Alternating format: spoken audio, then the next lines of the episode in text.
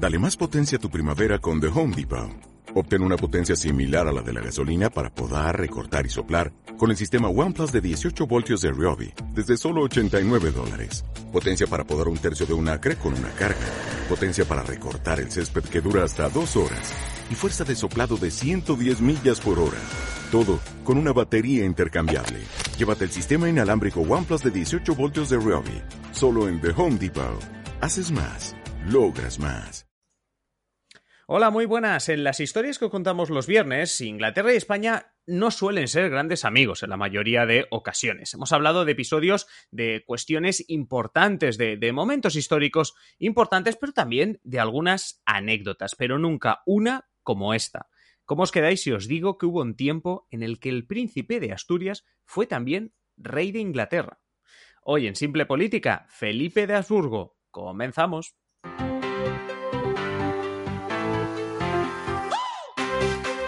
Os habla Adrián Caballero y esto es Simple Política, el podcast que trata de simplificar y traducir todos esos conceptos, estrategias y temas que están presentes cada día en los medios y que nos gustaría entender mejor. Lo de hoy va a ser complicado de entender. Es una de esas anécdotas que vamos a editar que nos las explique un par de veces Fran, así que ya lo saludamos. Francisco Javier Rodríguez, Fran, muy buenas. Hola, muy buenas. A ver, aquí hemos hablado de todo, España e Inglaterra, diferentes guerras, obviamente en los episodios del viernes, mucha confrontación en los últimos siglos. Pero vamos, esto de que el príncipe de Asturias, es decir, el heredero de la corona española, que ahora tenemos princesa, pero bueno, para entenderos, que, un príncipe de Asturias fuese también el rey de Inglaterra, no sé, hoy uh, nos comentas que, vas a, que vamos a hablar de Felipe de Habsburgo, el que sería Felipe, bueno, el que se convertiría en Felipe II no sé, cuéntanos que no sé, o sea, ¿cómo, cómo se come esto, no? Que el príncipe de Asturias acabe siendo rey de Inglaterra.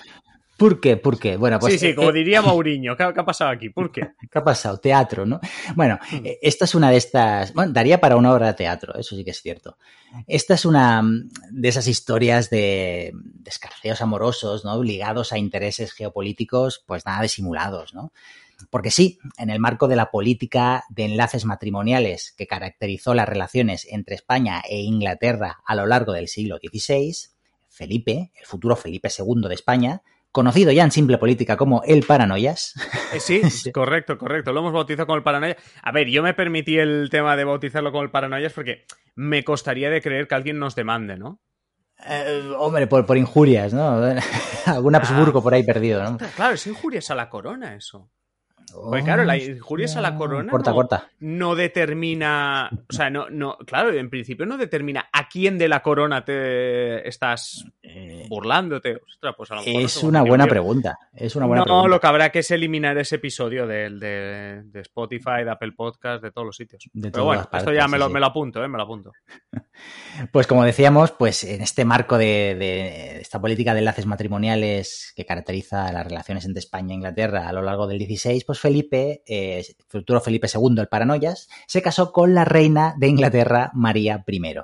María I, perdón.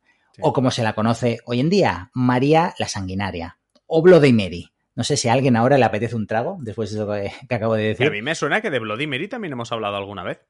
No sé si esta ¿Alguna vez anterior, has salido la, el tema? O, la, o esta temporada sí. o la anterior creo que hemos hablado, pero bueno, eh, ya, ya que, que, tenemos un buscador ahí, tenemos los episodios en nuestra página web, o sea que ahí os dejamos. Que, que busquéis, que busquéis.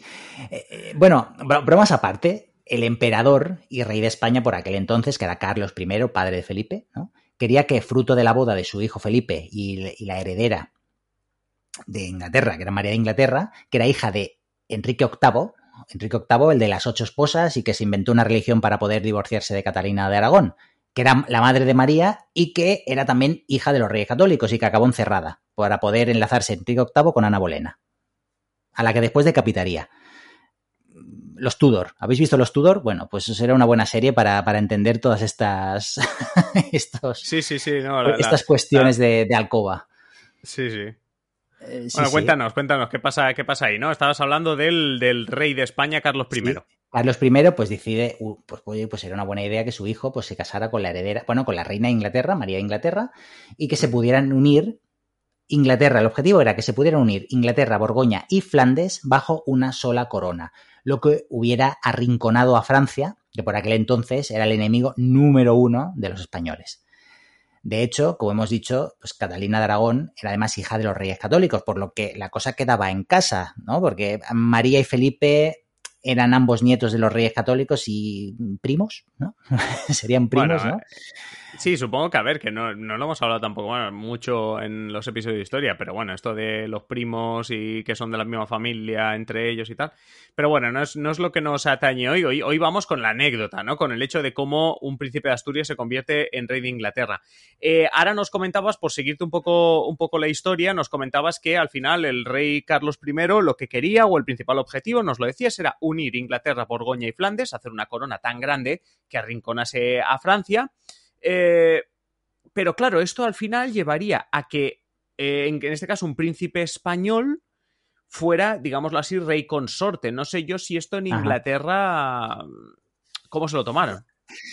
A ver, pues algunos sectores nada mal. Mira, recordemos, eh, para hacer un inciso, Carlos I es flamenco, es, no, no, es nacido en España. Cuando llegó a España a gobernar, ¿no? Porque le, le cayó la corona de sus padres, Juana la Loca y Felipe el Hermoso, pues hubo muchos sectores aquí castellanos, por ejemplo los comuneros, que se revoltaron, se bueno, llevaron a cabo una revuelta contra, contra el rey, pues no, no, no, querían que un flamenco gobernara también Castilla, ¿no? Pues digamos que por la época que un español, un castellano, gobernara en Inglaterra, pues hay unos sectores que ingleses que no se lo tomaron del todo bien. De hecho, había muchas desconfianzas. Por eso las cláusulas matrimoniales entre Felipe y María fueron muy rígidas como por ejemplo, por poner algún ejemplo, Felipe como rey, rey consorte, no olvidemos, no podía pedir ayuda militar a Inglaterra, pues para las batallitas eh, españolas donde España estuviera metida, ¿vale? Mientras que tendría que dejar de ser rey de Inglaterra si María, su esposa, eh, muriese. Eh, cosa que, ya os avanzo, acabará pasando de aquí a poquito. es más, spoiler, es más, es que en 1555, tan solo un año después de la boda, se frustró un atentado contra la vida de Felipe en Inglaterra. Así que podemos decir que los recelos eran, eh, digamos que, elevados. Por otro lado, hay que destacar que durante aquellos años se produjo una agitación social y política respecto de la religión en Inglaterra. ¿no? Como hemos dicho, Enrique VIII había provocado una ruptura de Inglaterra con el catolicismo, ¿no?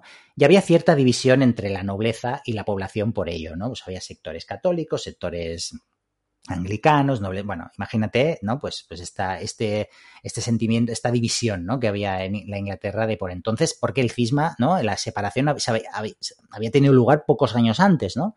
Así que digamos que Francia, que tenía miedo de este matrimonio entre el heredero, príncipe de Asturias, un, título, por cierto, que se instaura en el siglo XIV en España, para mm, que se le otorga a los herederos a la corona. Así que Francia, digamos que con este miedo de que la rinconen por el sur y por el norte, pues decide meter cizaña con el tema religioso para torpedear este matrimonio de Felipe con María. Sea como sea, el 25 de julio de 1554, María y Felipe se casan en Inglaterra, en Winchester, para ser exactos. En la, catedral llena, o un boato, imagínate, ¿no? La boda de la época. El día de antes, eso sí, su padre, el emperador Carlos, le había nombrado rey de Nápoles, ya que un príncipe como Felipe, con su título de príncipe, pues no estaba bien visto que se casase con una reina. Así que el día de antes, pues todo arreglado, la pareja, pues eh, se casaron, porque los dos eran reyes, ¿no? Y digamos que se pusieron manos a la obra, a buscar un heredero. Claro, porque también esa es un poco la gracia, es decir, el matrimonio era el primer objetivo, lo estábamos comentando, bueno, lo comentabas tú, con Carlos I, buscando ese objetivo de arrinconar a, a Francia, el segundo objetivo es que esto vaya más allá del, del matrimonio, buscaron un heredero, pero eh, no lo consiguieron, ¿no? Pues no, pues no, si lo hubieran conseguido la historia hubiera cambiado mucho, imagínate, ¿no? Esta alianza entre España e Inglaterra, pues eh, hubiera, la cosa hubiera ido muy, muy distinta, ¿no? La cuestión es que María, María era mayor que Felipe, tenía 37 años, y ya en la época, mm. pues empezaba a ser una edad ya provecta, ¿no? Y además tenía problemas eh, dentales, luego se le descubrieron que tenía unos problemas tumorales, bueno, digamos que María era mayor que Felipe, pero se enamora de su principito español. Digamos que se enamora locamente. María, tenía ganas de, ser madre, de tener una. Bueno, se enamora de Felipe. Él, pues digamos que eh, le seguía el juego. ¿no? Tanto a ella como al resto de los nobles y el Parlamento inglés. Y esto es importante. Él quería caer bien, romper estereotipos y rumores. Había rumores que decía que Felipe iba a Inglaterra a robar. O sea, imagínate, los tópicos de hoy en día, pues seguían, bueno, eran una realidad en el siglo XVI. o sea, pero allí el tópico era con el rey, viene el rey a robarnos. Sí, viene el rey a robarnos. Incluso se dice que llevó dinero para repartirlo y ver, oye, que no venga a robar a nadie, todo lo contrario, ¿no? Os vengo a hacer ricos, ¿no? Con, con conquistas y políticas matrimoniales, etcétera, ¿no? Y también Felipe lo que quería era intentar, intentó convencer al Parlamento inglés para que en caso de que muriera María, él pudiera seguir siendo rey. Bueno, no lo consiguió, spoiler. Spoiler 2, no lo consigue. Pero la cosa es que, como hemos dicho, María tenía unos tumores en el útero, eh, que es lo que se cree por las descripciones que han quedado de la época, que la estaban matando lentamente. De hecho, pues era conocido por todos que su salud no era buena. Eh, se, le se, le presuponían embarazos psicológicos, tenía un problema, tenía mucha, mucho nerviosismo, ¿no? mucha ansiedad por ser madre, y la pobre, pues no, finalmente pues no podía ser madre porque no, no tenía las condiciones médicas eh, adecuadas, ¿no? Así que no hubo manera por mucho que lo intentaron, para tener un varón que heredara eh, los reinos o que pudiera crear esta corona en, Inglaterra, Flandes, ¿vale? Esto que, este objetivo de, Carlos, ¿no? Pero por su parte, Felipe, que iba un poco la suya, iba viajando continuamente, sobre todo a Países Bajos, se preocupaba, eh, se, se, preocupaba por el devenir de su matrimonio, ¿no? Mientras que la pobre María, digamos que sufría estos embarazos psicológicos y no paraba de enviar cartas de amor continuamente a Felipe. Felipe que solía estar en España en los Países Bajos. Pero en estas, que en esta relación, un poco de la pobre María, Bloody Mary enamorada de Felipe, Felipe, pues sí, eh, siguiéndole el juego, pero bueno, a, su, a su bola y sus cosas de gobierno, en estas que entró un tercer actor en esta unión, que es la hermanastra de María, Isabel, hija de Enrique VIII y de Ana Bolena, la que acaba decapitada. Isabel es aquella Isabel I que luego repelió el ataque de la Armada Invencible años después. Aquella que llegó a ser enemiga irreconciliable de Felipe II de España. Pues bien, eran cuñados y por lo que se dice se llevaban más que bien. Esto antes de todo el tema de la Armada Invencible, por supuesto. Sí, sí. caso curioso de dos cuñados que se llevan bastante bien. Eh, sí, sí, hasta que, bueno, es que incluso se dijo, se decía que tenían un afer amoroso porque ella le llamaba a él mi hermoso príncipe. Isabel piensa que era jovencita, más joven que María, eh, Felipe también era joven, eh, por edad, pues un poco pues congeniaban más, ¿no? Entonces, pues se dice que, incluso tuvieran, tenían muy buena relación, incluso María tenía hasta celos, ¿no? De, de, esa buena relación que tenían, ¿no? Pero la cosa, digamos que se complica en noviembre de 1558, cuando María, estando Felipe en los Países Bajos, muere sin descendencia. Felipe, digamos, ya la hemos liado, ¿no? Felipe hacía meses que ya veía que, iba a perder la corona consorte de Inglaterra, porque, bueno, pues ya veía que el percal, ¿no? Entonces intentó, él intentó seducir a Isabel para, en caso de morir María, pues acabar casándose con ella. Pero Isabel, pues más cercana a los anglicanos y más lista que otras personas, pues le rechazó. Dijo, no, yo hay que recordar además eh, que María se había caracterizado por una fuerte represión hacia los anglicanos, de ahí lo de Bloody Mary, ya que su reino eh, se caracterizaba por una vuelta al catolicismo de Inglaterra. O sea, María devolvió a Inglaterra el catolicismo y lo que hizo reprimir duramente a los anglicanos. Incluso se dice que Felipe llegó a intentar calmar, o Felipe, que tiene, Felipe, II en Inglaterra tiene una fama de, de, de un rey casi teócrata, ¿no? De un rey muy religioso, muy extremista, ¿no? Pues se dice que Felipe intentaba calmar a su esposa varias veces para evitar la represión sobre los nobles protestantes y el pueblo. Es que, de hecho, Isabel estaba encerrada antes de la boda entre María y Felipe, y tal eran los celos de María, su hermanastra, y el miedo que le tenía, pero es que fue el mismo Felipe el que convenció a María para que liberara a su hermanastra fíjate dónde estaba la cosa y dónde acaba luego. ¿no? Sí, sí, o sea. sí, porque además es lo que te digo, esto deberíamos continuarlo casi con, eh, con, con, la historia de Isabel, bueno, que ya lo contábamos, la historia de Isabel enfrentada a Felipe, ¿no? Porque es como que esta historia de amor tiene una. o este presunta historia de amor tiene una segunda parte. Tiene un amor-odio, ¿no? Mira, eh, ahora vamos a hablar un poco con. Bueno, al final Felipe pues deja de ser rey consorte de Inglaterra y siendo ya rey de España, pues su padre Carlos había abandonado el trono en 1556, había abdicado, se había retirado a Extremadura y usted a vivir la vida y a beber cerveza. Lo que pasó después es que la rivalidad marítima entre Inglaterra y España, la competencia comercial en América y la cuestión religiosa los acabaría convirtiendo en enemigos acérrimos a Felipe y a Isabel.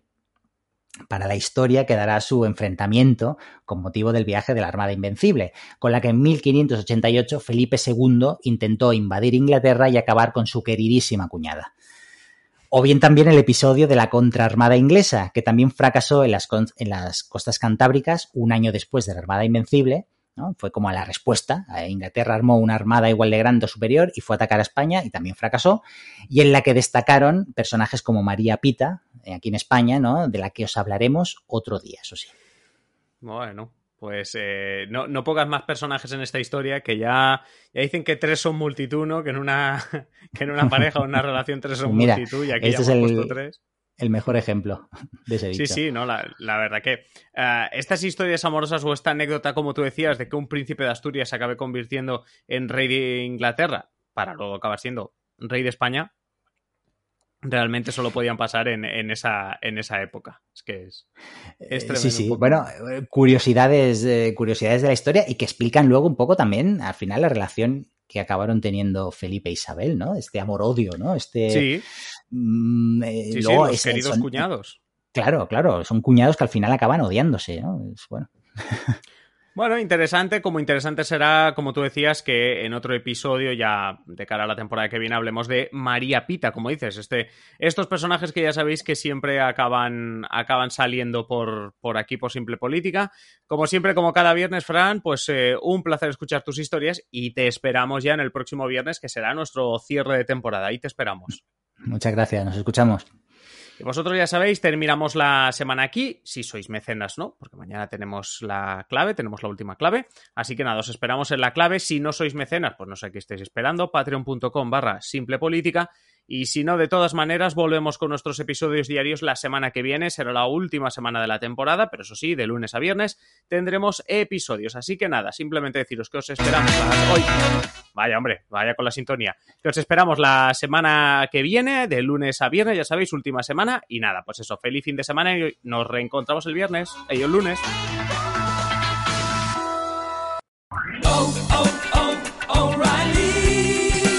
You need parts? O'Reilly Auto Parts has parts. Need them fast? We've got fast. No matter what you need, we have thousands of professional parts people doing their part to make sure you have it. Product availability. Just one part that makes O'Reilly stand apart. The professional parts people. oh, oh.